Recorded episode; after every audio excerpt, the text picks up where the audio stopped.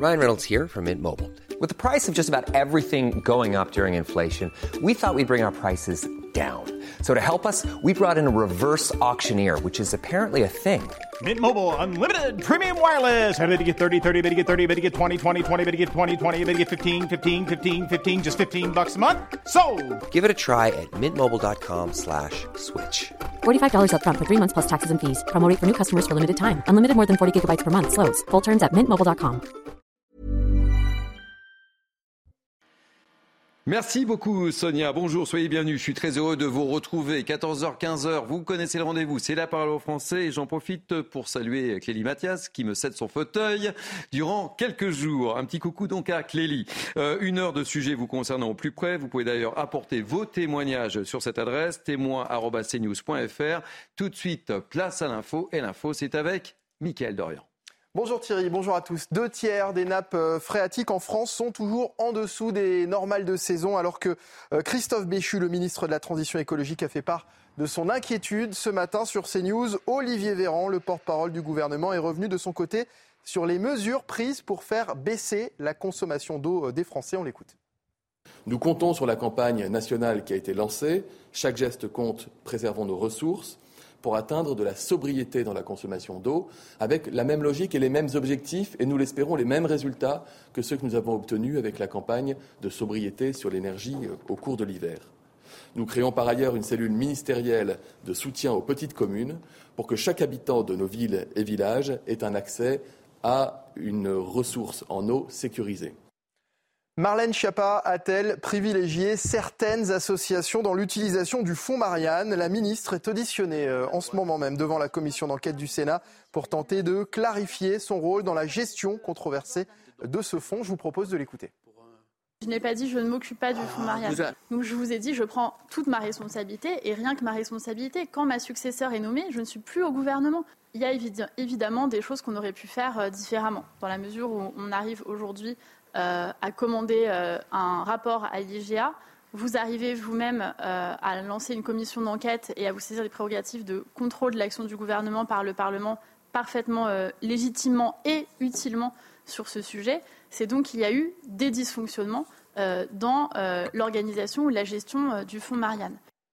Et puis l'hommage à Il Cavaliere. Et alors que l'Italie a décrété ce mercredi jour de deuil national, les funérailles de Silvio Berlusconi, décédé lundi dernier, auront lieu à 15h à la cathédrale de Milan. Des milliers de personnes sont attendues. Les détails de notre correspondante en Italie, Natalia Mendoza.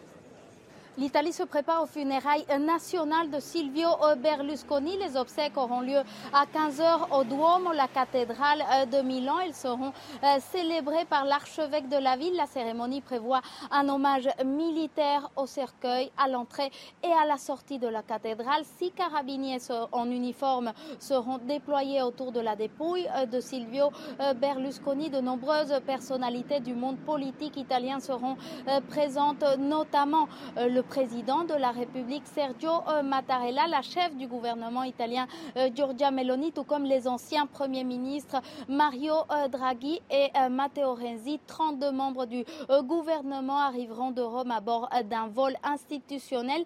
Des personnalités étrangères proches de la famille Berlusconi seront également attendues. Et pour tous ceux qui ne pourront pas entrer à l'intérieur de la cathédrale, des écrans géants seront installés sur la place. 10 000 personnes maximum pourront y accéder pour rendre un dernier hommage à l'homme euh, qui a marqué la vie politique italienne pendant 30 ans. Un jour de deuil national a été euh, décrété. Les drapeaux des bâtiments institutionnels seront en berne jusqu'à la fin de la journée dans toute l'Italie. Et voilà, c'est la fin de ce journal sur CNews. On vous donne la parole tout de suite. Vous retrouvez Thierry Cabane et ses invités. Merci beaucoup, mon cher Michael. Prochain point info dans une demi-heure avec euh, Somaya Habibi. Allez, la parole au français, c'est parti euh, jusqu'à 15h avec moi pour agir, commenter nos différents sujets. Yvan Riofol, journaliste, soyez bienvenue, je suis ravi de vous accueillir. Merci. Pierre Lelouch, ancien ministre, ravi de vous accueillir aussi. Bonjour Thierry. J'espère que vous avez révisé la philosophie, parce qu'on va parler philosophie dans le cours de ah, cette émission. Fait que ça. Vous n'avez fait que ça, vous avez passé une nuit blanche, j'en suis euh, persuadé.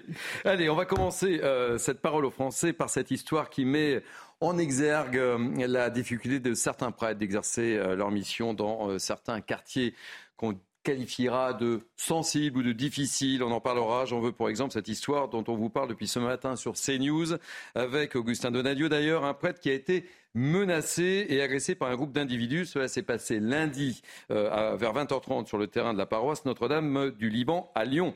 Nous sommes justement avec euh, le curé de cette paroisse qui est agressé, Joseph Haïd, curé de la paroisse Notre-Dame de Lyon. Soyez le bienvenu, euh, Joseph Haïd. Racontez-nous ce qui vous est arrivé très précisément. Merci de m'avoir accueilli. Comme vous l'avez dit, c'est un quartier sensible. Et le gros souci, c'est le, terrain de foot qui est juste euh, accolé à, la paroisse. D'une part, euh, c'est important qu'il y ait un espace récréationnel pour les jeunes.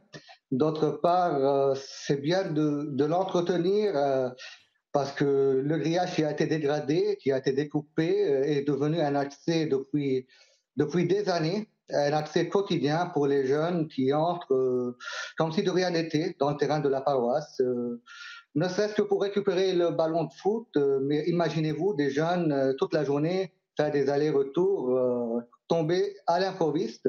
On n'a même pas le droit à quelques moments de tranquillité dans, dans l'espace qui est censé être pour, pour nos jeunes. Et, malheureusement, le gros souci, c'est que les jeunes ne comprennent pas qu'il y a des moyens civilisés euh, de, frapper à la porte de quelqu'un, euh, de faire une requête, de demander le ballon ou autre chose, et, que, il croit que tout est permis. Tout est Alors vous avez été, euh, Joseph Haïd, vous avez été agressé et, également insulté. Racontez-nous. Oui, effectivement. Pour cette fois, ça a dégénéré parce qu'il y a tout un groupe qui est entré. C'était pas seulement une personne qui est entrée pour Laval. Au début, ça l'était. J'ai donné une première remarque à un premier, euh, une deuxième au deuxième qui est rentré. Le troisième, j'ai haussé un peu le ton et euh, il a été rejoint par ses camarades. Il y a eu des insultes, euh, des insultes dont la plupart, beaucoup d'insultes dont la plupart n'ont rien à voir avec des, connotations religieuses. Et ils vous ont traité de, ils vous ont traité de sale chrétien, c'est ça? Oui, oui, oui. Oh, je, le, journal l'a répété. C'est vrai. Mais c'est le cas. Qui a été, euh, oui, c'est le cas. c'est le cas. Et, mais pas que. Il y a eu des insultes qui n'étaient pas à connotation religieuse. Je comprends que les jeunes s'enflamment et que quand c'est un groupe, ça, ça va en crescendo. Mais je comprends pas les insultes. Je comprends pas qu'on entre par infraction.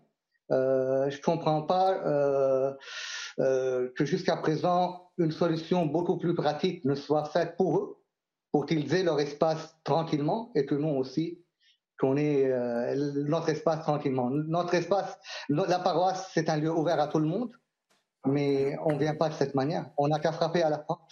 C'est la première fois que vous êtes victime d'une agression et, physique et, verbale, Joseph C'est la première fois D'une agression, physique, oui, mais verbale, euh, c'est récurrent c'est récurrent malheureusement. Ce sont des jeunes, voilà.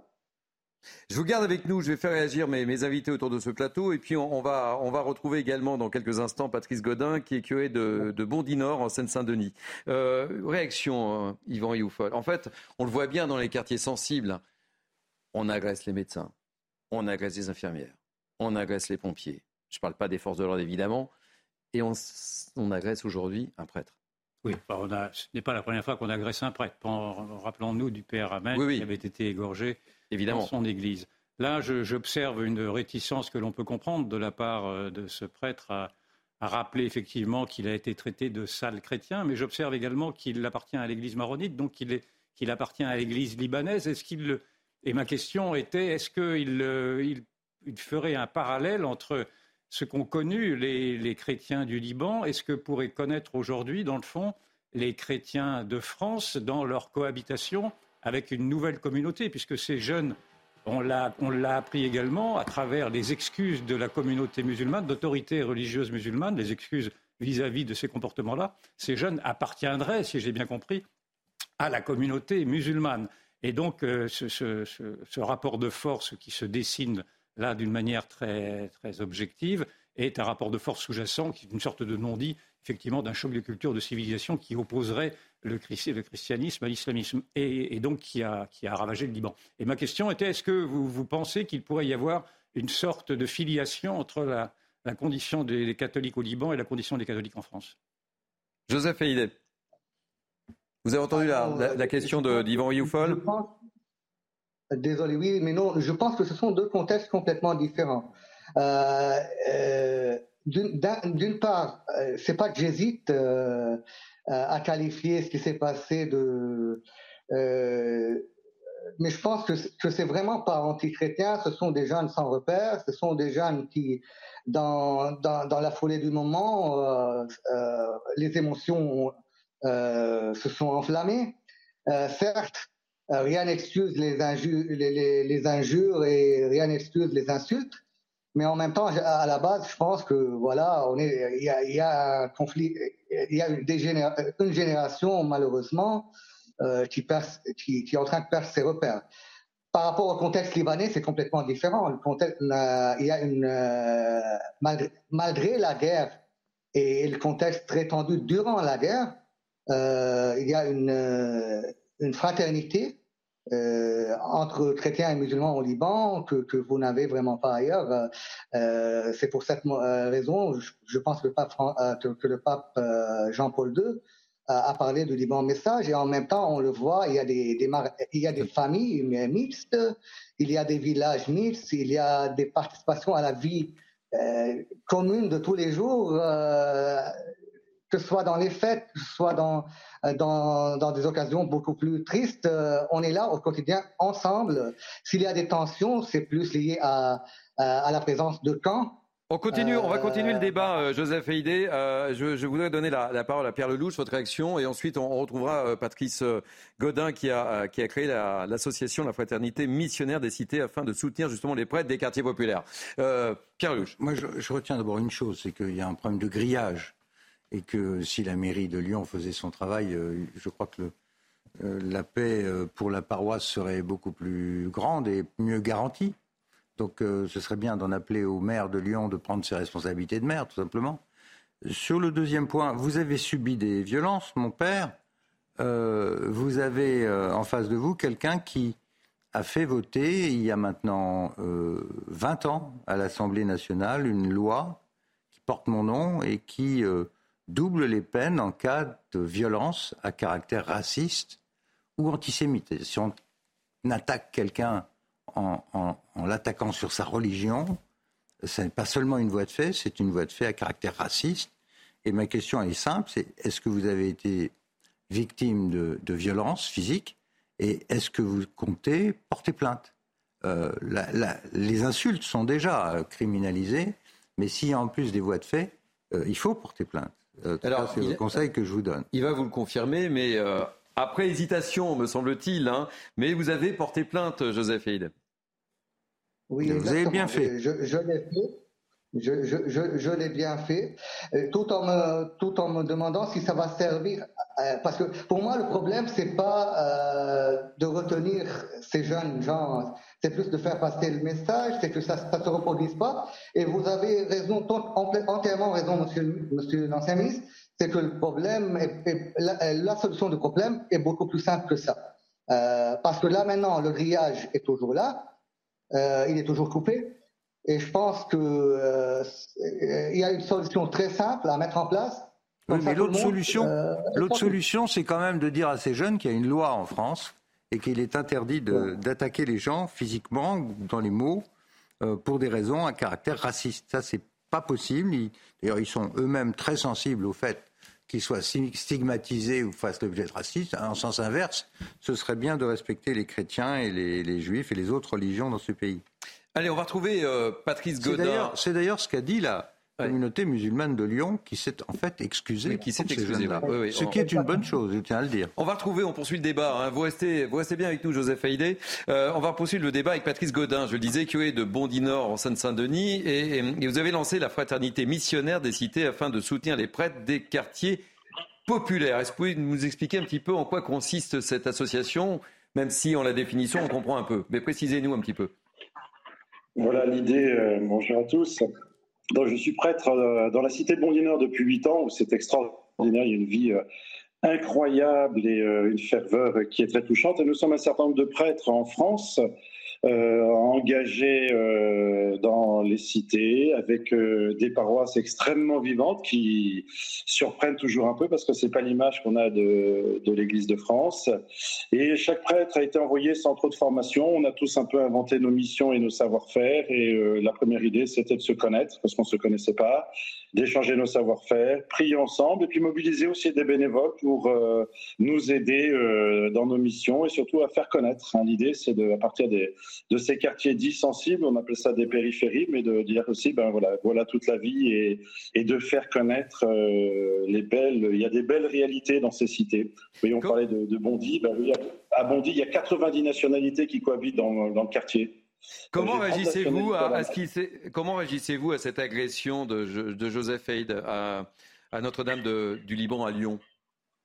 Ah ben, c'est évidemment euh, choquant et c'est toujours euh, choquant et épouvantable quand on, euh, ben, on s'attaque à un prêtre, à, un imam, un homme d'église, un religieux, quand on s'attaque à des épices religieux. Je trouve ça tellement d'une lâcheté absolument incroyable et surtout que nous, quand nous sommes dans les quartiers, on y est, aucune politique derrière, c'est totalement gratuit. je vois avec les prêtres, personne ne compte son temps dans, dans les cités, on y passe des heures et des heures avec bonheur, hein, avec bonheur et c'est d'une lâcheté absolument euh, effroyable, bien évidemment.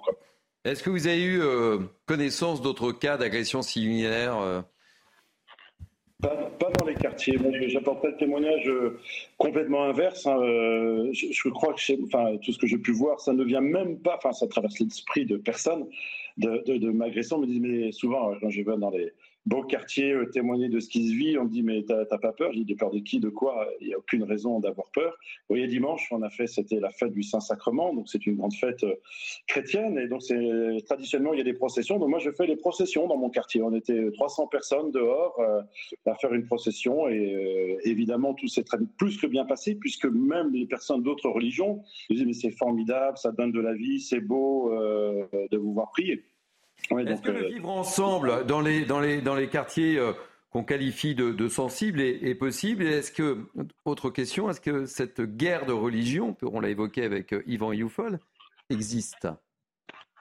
Alors en tout cas, ce que je peux vous dire qu'à Bondy et à Bondy Nord, donc dans la cité, là chez moi, encore une fois, il y a 90 nationalités qui cohabitent. C'est énorme.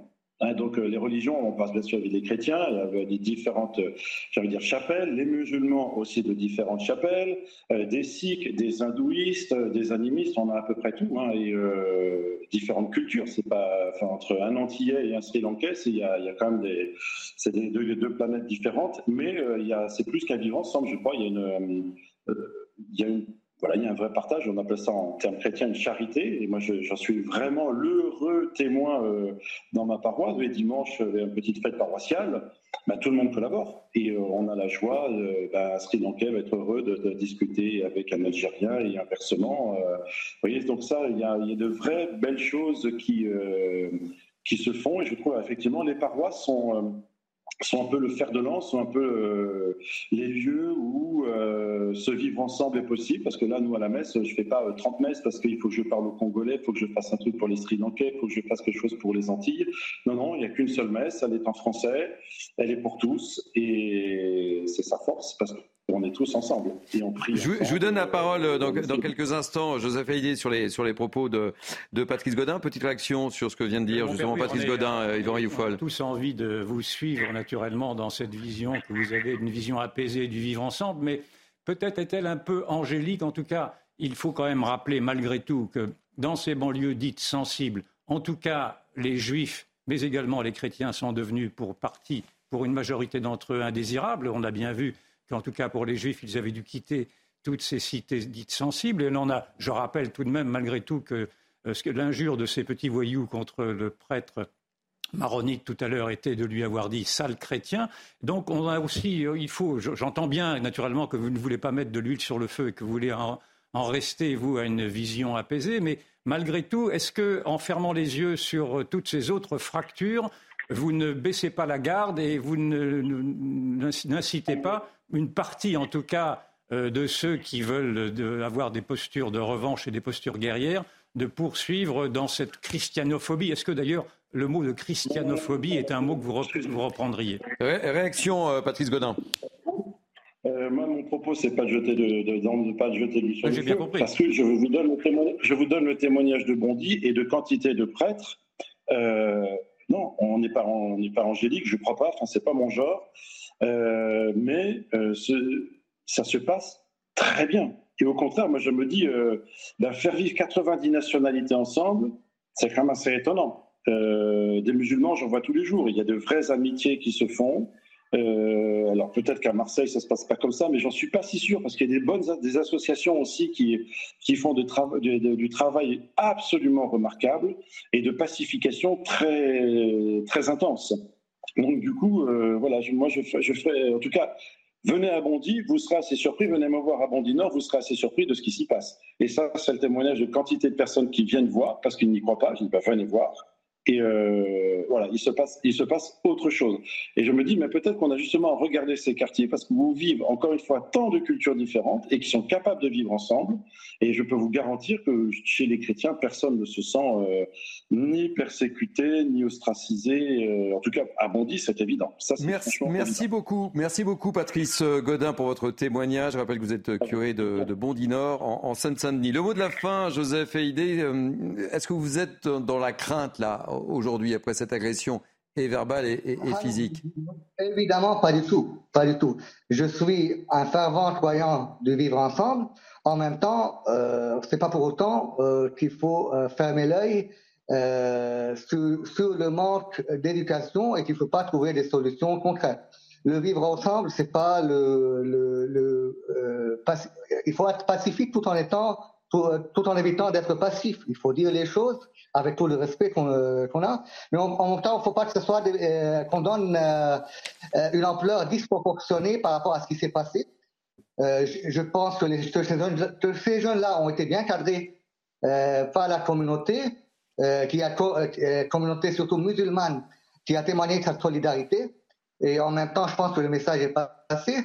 Et je ne doute pas que la ville de Lyon va, va prendre les mesures possibles. Eh bien, euh, vivre, je, je, suis un fervent croyant en se vivre ensemble. En même temps, euh, je pense qu'il y a des solutions concrètes euh, qu'il faut aborder et qu'il faut résoudre. Merci en tous les cas d'avoir accepté de, de, témoigner dans la parole au français, Joseph Haïdé. Merci euh, mille fois. Le, le, mot de la fin sur le sujet, Pierre Lelouch.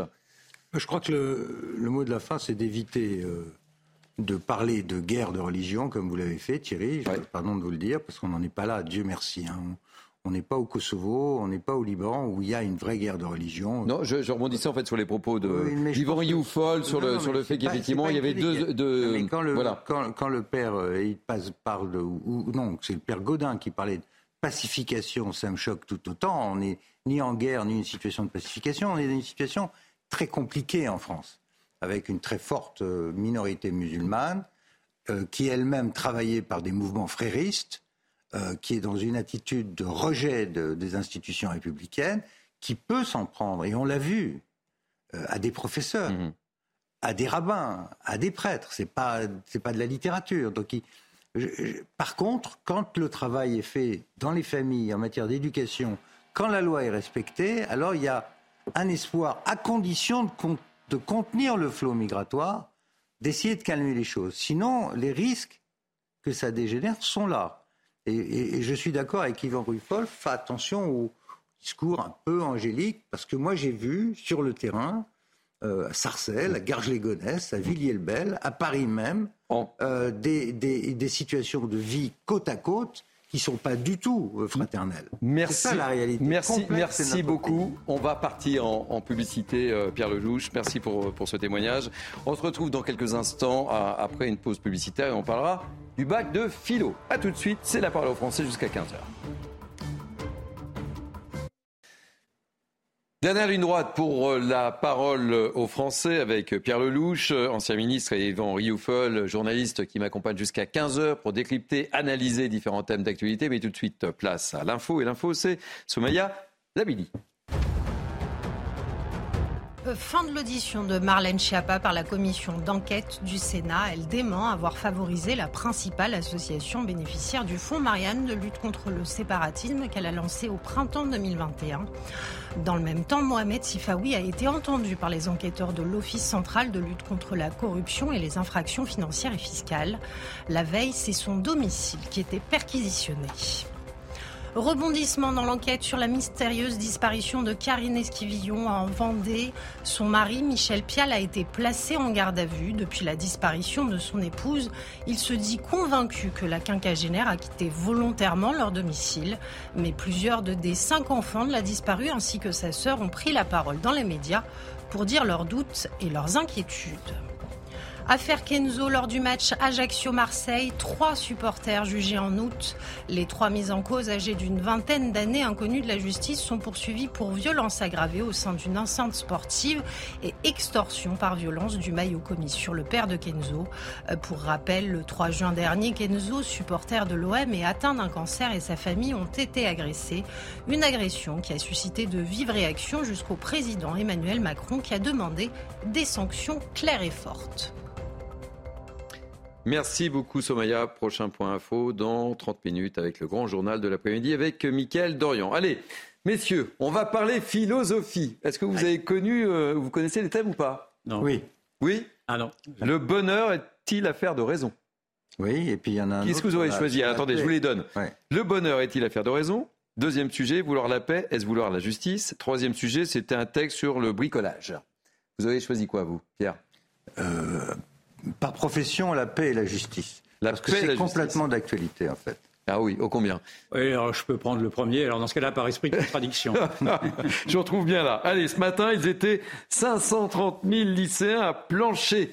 On regarde le sujet de Somaya Lalou et ensuite on sera avec un, professeur de philosophie un peu désespéré parce qu'il faut bien, on va pas se mentir, hein, l'épreuve de philo, je dirais pas qu'elle compte un peu pour du beurre, mais un peu quand même. On, on regarde d'abord le sujet. Beaucoup. À quelques minutes de l'épreuve de philosophie, l'ambiance est très détendue. Depuis la réforme du bac en 2019, les élèves connaissent déjà une grande partie de leur note finale. La plupart d'entre eux est déjà assuré d'obtenir le diplôme et la note de philosophie n'y changera rien. Dans tous les cas, le bac, je l'ai déjà, surtout la mention assez bien, même si j'ai zéro au grand oral et en philo, donc euh, je suis assez confiante. Il y a un peu de relâchement du coup? Oui, je pense. Ouais. ouais, énormément. Certains professeurs dénoncent une perte de l'enjeu de l'épreuve de philosophie. Un point que le ministre de l'Éducation, Papendiaï, ne nie pas et qu'il compte bien rectifier. J'ai chargé euh, le recteur William Marois euh, d'une mission euh, d'étude pour envisager des modifications de manière à ce que les difficultés que nous rencontrons actuellement, en particulier dans l'assiduité des élèves, puissent être résolues l'année prochaine. Il est 8 heures précises. Le départ est donné en musique.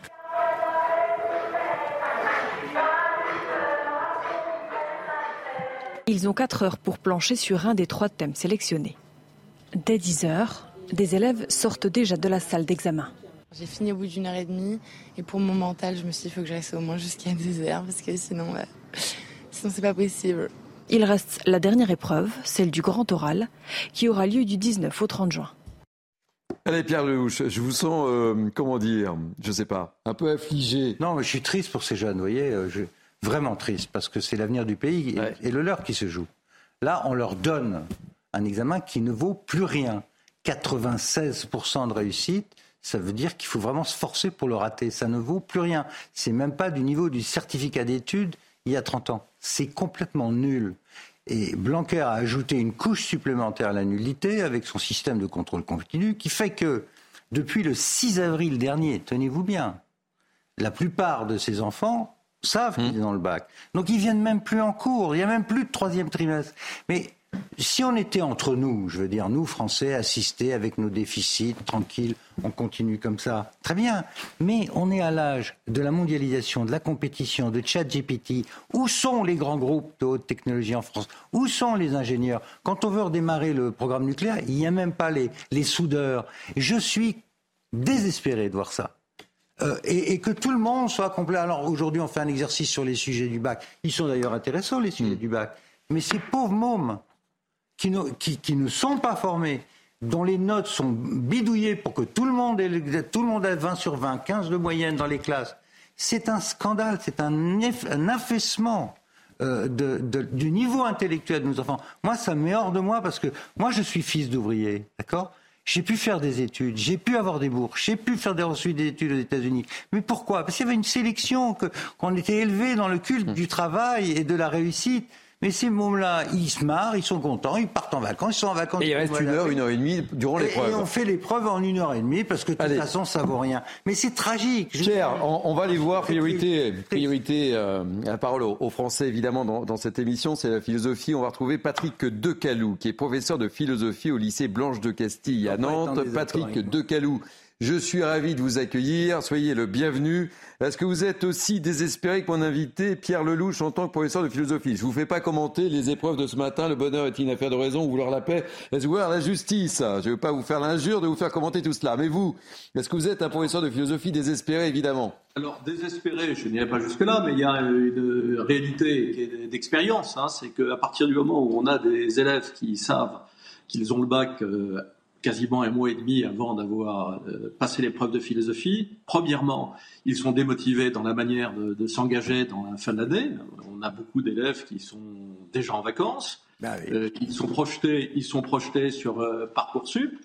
Et puis, je dois reconnaître que le jour de l'épreuve de philosophie, on a une partie importante des candidats qui viennent comme s'ils allaient à la plage, c'est-à-dire qu'ils vont nous produire des copies indigentes euh, parfois, j'ai des copies qui font même pas un quart de page. Hein, oh Où euh, on a aussi euh, des, copies où les, les, élèves vont s'amuser.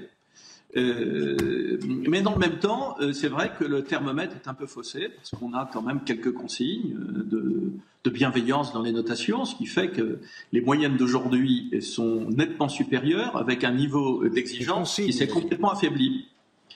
Et donc c'est inquiétant parce que la, philosophie est une discipline non seulement importante, mais euh, elle est probablement euh, euh, utile dans un temps où la réflexion semble, absolument nécessaire devant les, problèmes et les enjeux qui, s'annoncent pour la génération qui vient.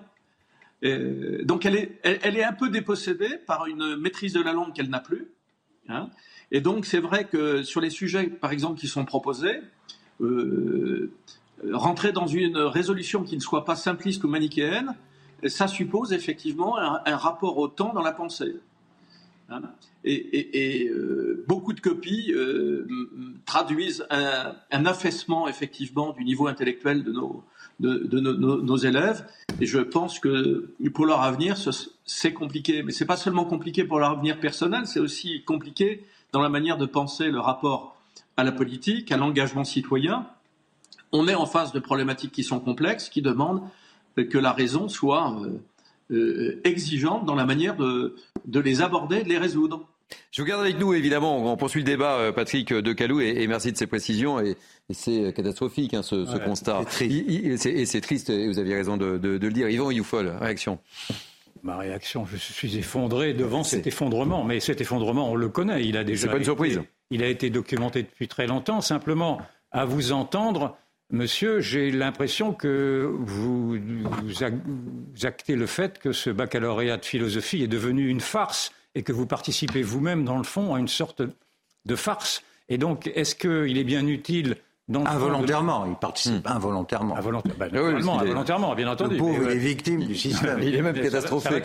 Ça va de soi, involontairement. Mais malgré tout, est-ce qu'il est encore utile de vouloir préserver cette sorte de cache-sexe qui voudrait faire croire que les élèves raisonnent encore par eux-mêmes, alors que naturellement on sait très bien que le conformisme est tel aujourd'hui qu'il répète tous les mantras? Et est-ce qu'il n'est pas un peu vain de s'accrocher dans le fond à cette à ce qui est devenu une imposture dans le fond de ce baccalauréat, euh, enfin en tout cas de cette épreuve de philo? Patrick de Calot.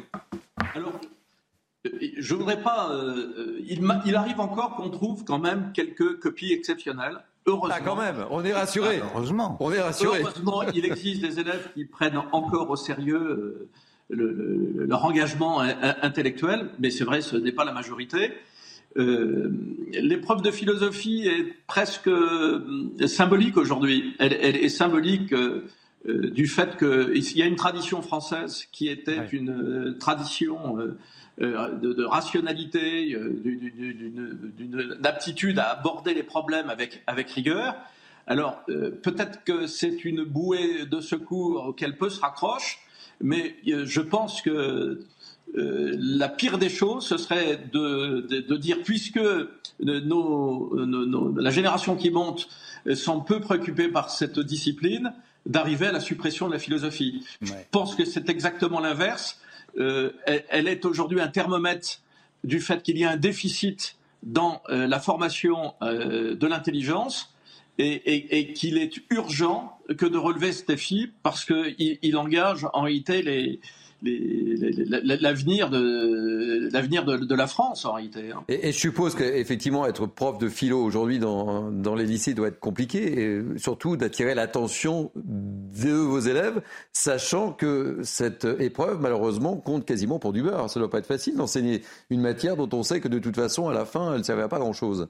Alors, il y a un, aspect, si vous voulez, qui est constant. Les questions d'une génération, génération sont les mêmes. C'est-à-dire les grandes questions qui structurent la vie d'un individu, j'allais dire, elles, existent chez la génération qui monte. Donc, de ce point de vue, euh, la philosophie euh, peut rejoindre euh, des étudiants lorsqu'on se pose la question de savoir s'il est encore possible d'être heureux, euh, la question effectivement de, des rapports entre, paix et justice, c'est des questions qui nous concernent tous.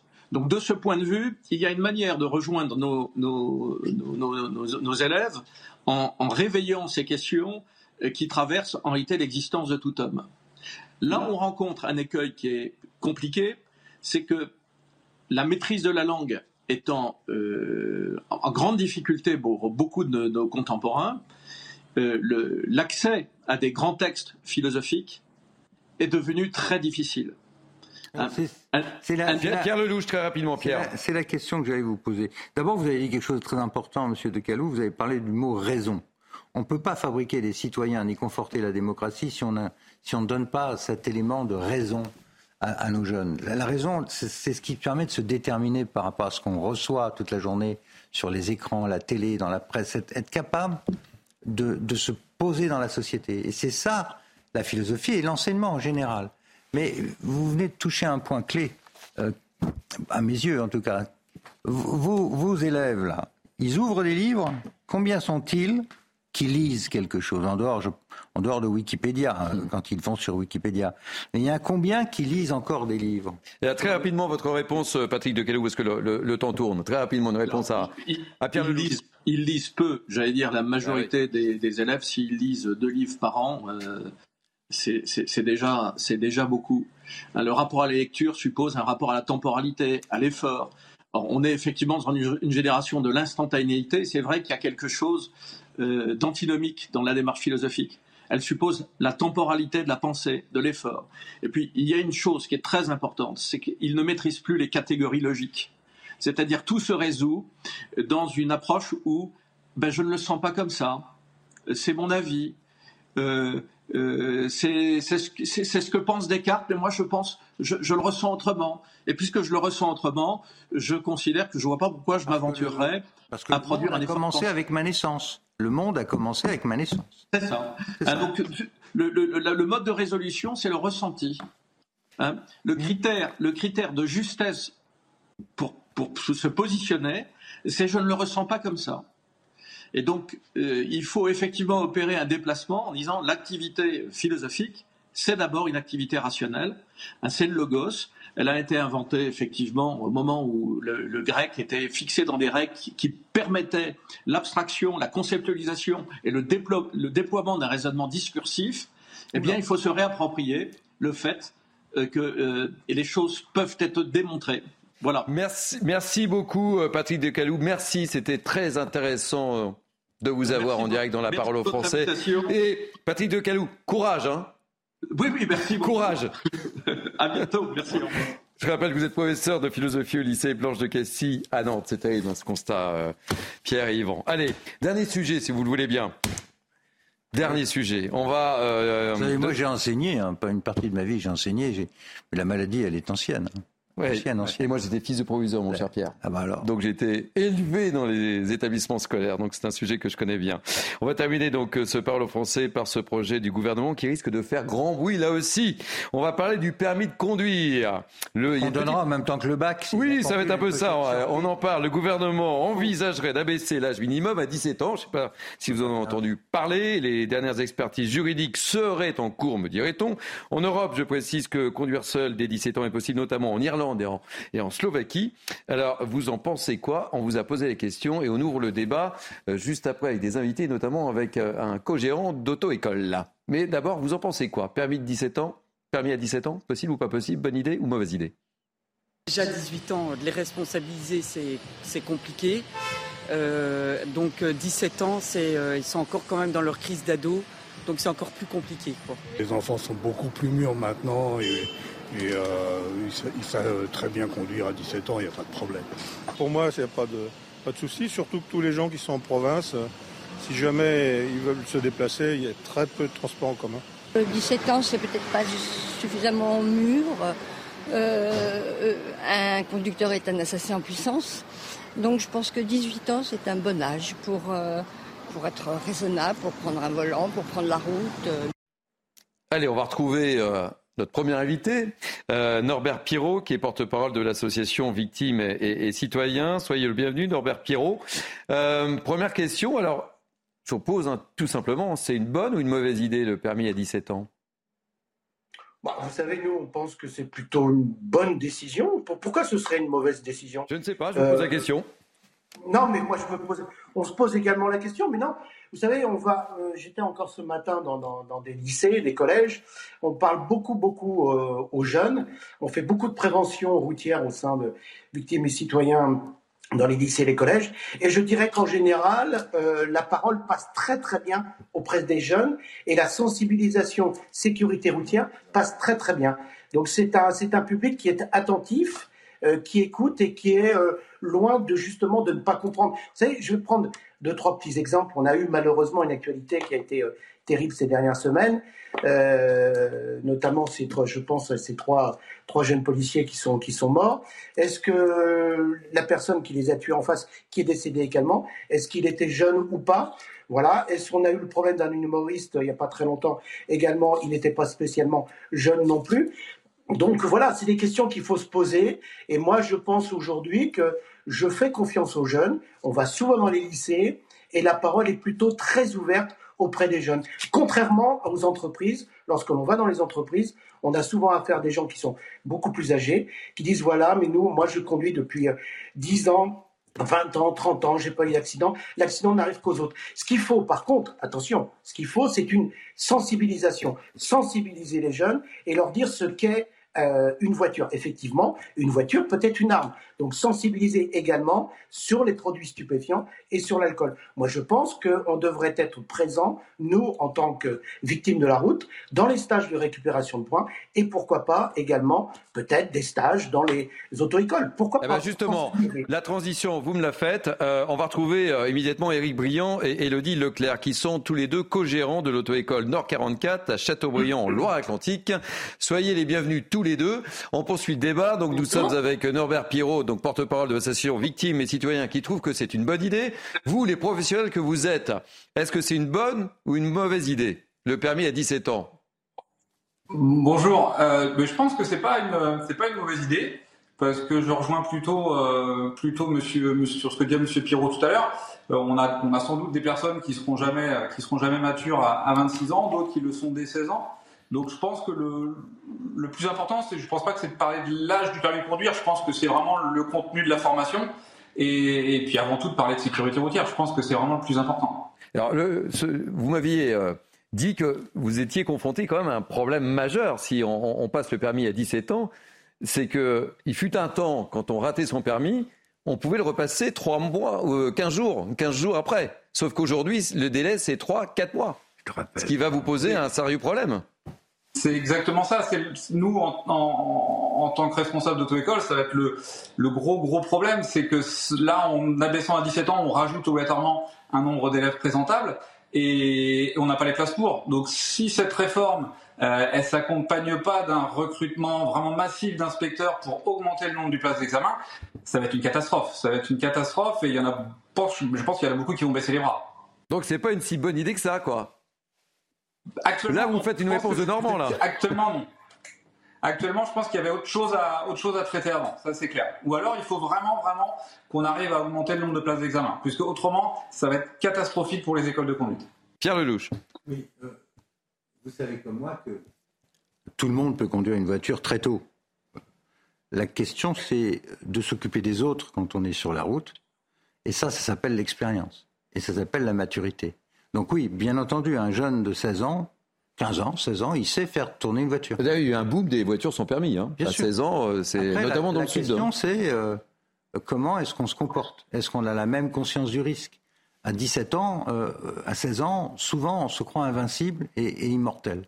Donc il y, a une part de maturité qui est très difficile à mesurer. Donc moi, je ne suis pas ni pour le jeunisme, ni je suis juste pour la raison. la deuxième chose, c'est que vous le savez comme moi, il y a énormément de gens, je pense que ça chiffre en dizaines, voire en centaines de milliers de conducteurs qui n'ont ni permis ni assurance. Mm. La troisième chose, c'est quand on a 17 ans, sauf avoir des papas et mamans qui ont de l'argent, c'est très compliqué d'acheter un véhicule, de, de mettre du carburant et du mettre du carburant. Moi, je sais que j'ai dû attendre l'âge de 30 ans pour avoir ma première voiture, par exemple. À quel âge vous avez passé le permis tous les deux, au fait À 18 ans. 18 ans, à 18 ans et deux mois. Ah 18 ans, mais, mais je n'ai pas pu posséder de voiture avant 30 ans. Donc, cette discussion, elle est empreinte de cette philosophie du jeunisme où on dit que, hmm. j'ai entendu l'autre jour quelqu'un dire euh, d'une partie d'extrême gauche qu'on devait pouvoir changer de sexe à partir de 16 ans, on peut conduire à partir de 17 ans. Pourquoi pas?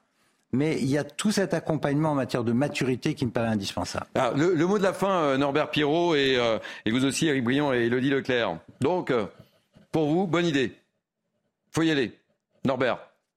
Oui, oui, oui, bien sûr, bien sûr, bien sûr, bien sûr. Moi, je pense que c'est une excellente. Puis moi, je fais confiance à la, à la jeunesse et je dirais une chose moi, je fais, je fais confiance à la, à la conscience des jeunes. Les jeunes sont conscients. Je pense que franchement, euh, on les voit souvent, on les rencontre souvent. D'ailleurs, moi, je, je, reparle du terrain. Je suis sur le terrain. J'étais encore ce matin on est sur le terrain et on voit bien les jeunes, ils sont, ils sont à l'écoute, ils sont conscients de ce qui se passe. Et je peux vous dire une chose aussi. On a effectivement, pour répondre à, à Monsieur Lelouch, on a à peu près euh, pratiquement un million de personnes aujourd'hui qui roulent sans permis de conduire en France. On a les chiffres.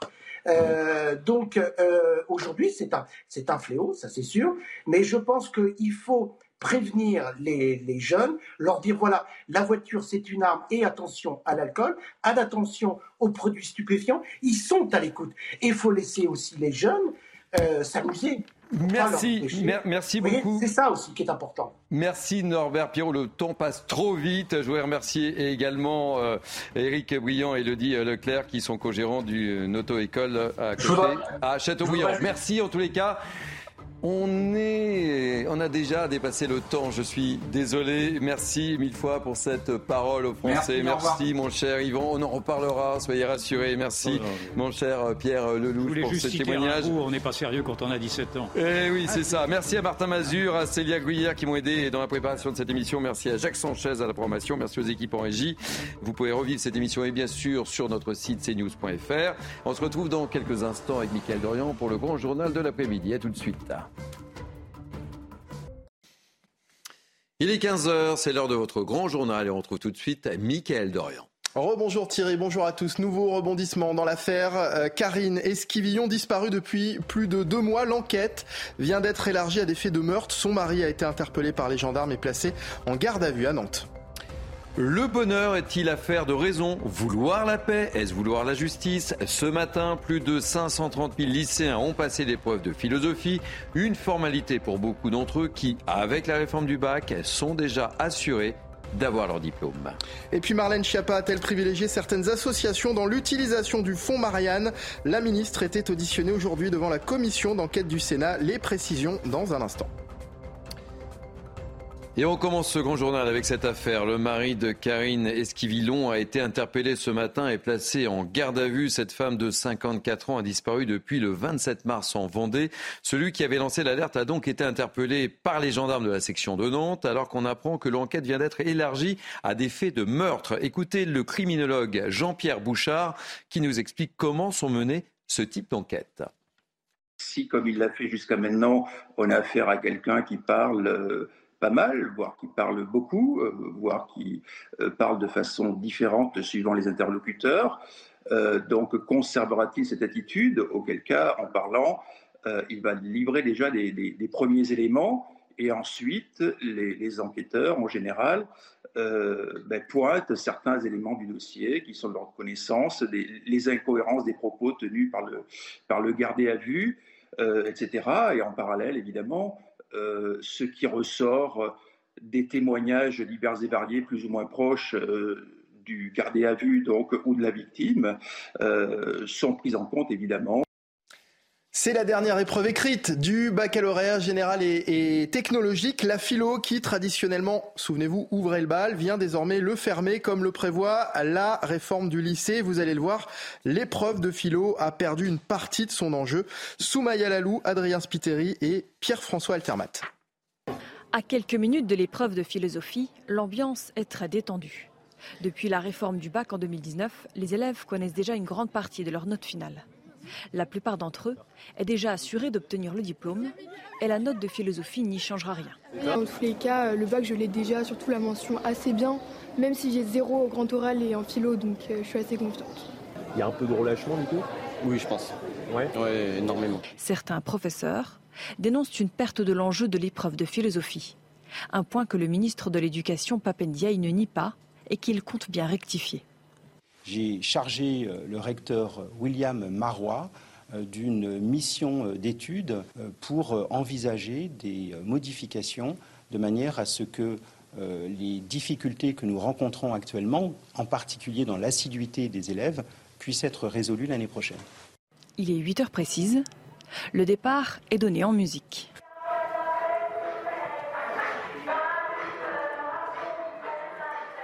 Ils ont 4 heures pour plancher sur un des trois thèmes sélectionnés. Dès 10 heures, des élèves sortent déjà de la salle d'examen. J'ai fini au bout d'une heure et demie et pour mon mental, je me suis dit qu'il faut que je reste au moins jusqu'à 10 heures parce que sinon, sinon c'est pas possible. Il reste la dernière épreuve, celle du grand oral, qui aura lieu du 19 au 30 juin. Et tout de suite, cette question qui suscite pas mal d'interrogations. Marlène Schiappa a-t-elle privilégié certaines associations dans l'utilisation du fonds Marianne? La ministre était auditionnée aujourd'hui devant la commission d'enquête du Sénat. Elle a reconnu certains dysfonctionnements dans la gestion controversée de ce fonds. Écoutez. Je n'ai pas dit je ne m'occupe pas du fonds Marianne. Donc je vous ai dit je prends toute ma responsabilité et rien que ma responsabilité. Quand ma successeur est nommée, je ne suis plus au gouvernement. Il y a évidemment des choses qu'on aurait pu faire euh, différemment, dans la mesure où on arrive aujourd'hui euh, à commander euh, un rapport à l'IGA vous arrivez vous-même euh, à lancer une commission d'enquête et à vous saisir des prérogatives de contrôle de l'action du gouvernement par le Parlement parfaitement euh, légitimement et utilement sur ce sujet, c'est donc qu'il y a eu des dysfonctionnements euh, dans l'organisation ou la gestion du fonds Marianne. L'actualité internationale, l'hommage à Il Cavaliere. Les Italiens se sont déplacés en nombre à Milan. Vous le voyez sur ces images en direct hein, pour les obsèques de Silvio Berlusconi, décédé lundi dernier. Le président de la République, Sergio Mattarella, et la chef du gouvernement, Giorgia Meloni, sont notamment présents à Milan comme partout en, en Italie. Les drapeaux sont en berne sur les édifices publics pour cette journée de deuil national. Une première pour un ex-premier ministre. Allez, on va parler sport. La chronique sport de Grégory Duprat en duplex de Rennes où se déroulent actuellement les championnats de France de natation. Votre programme avec Groupe Verlaine, centrale photovoltaïque à poser en toute simplicité n'importe où. Groupe Verlaine, connectons nos énergies. Aux épreuves de quatre nages pour Léon Marchand, le 200 aujourd'hui, le 400 demain, les deux courses sur lesquelles il est champion du monde en titre. Si les minima qualificatifs pour les championnats du monde de cet été devraient être une formalité pour lui, c'est l'occasion de tester de nouvelles stratégies de course. Bah, il y a plein de façons de faire un 204 nages, plein de façons de faire un 404 nages. Et j'aimerais bien tenter un peu toutes les façons pour voir quelle est la meilleure pour moi. Je vais tenter des choses, je vais faire des choses un peu différemment que, que d'habitude, d'avoir une stratégie un peu différente. Et je verrai bien. Les épreuves de cadenas, j'aime beaucoup, donc je vais essayer de prendre du plaisir. Euh, cette année, Léon Marchand a beaucoup travaillé le dos et la brasse, délaissant un petit peu euh, le papillon. Ça s'est vu d'ailleurs hier soir lors de la finale du 200 mètres. Il est donc logique qu'il mise principalement sur ses deux nages pour les épreuves euh, de quatre nages. En tout cas, ces tests vont lui permettre d'établir la meilleure stratégie à adopter au championnat du monde au Japon pour espérer conserver ses couronnes mondiales. Vous avez regardé votre programme avec Groupe Verlaine. Isolation thermique par l'extérieur avec aide de l'État. Groupe Verlaine, connectons nos énergies. Fin de second journal, merci beaucoup Mickaël Dorian. Dans quelques instants, vous allez retrouver l'interview politique du matin euh, de Laurence Ferrari. C'est Christophe Béchu, ministre de la Transition écologique et de la cohésion des territoires. Et puis ensuite, à 15h30, vous retrouverez Nelly Denac pour 90 minutes info. Moi, je vous donne rendez-vous demain à 14h pour la parole aux Français. Belle journée sur CNews.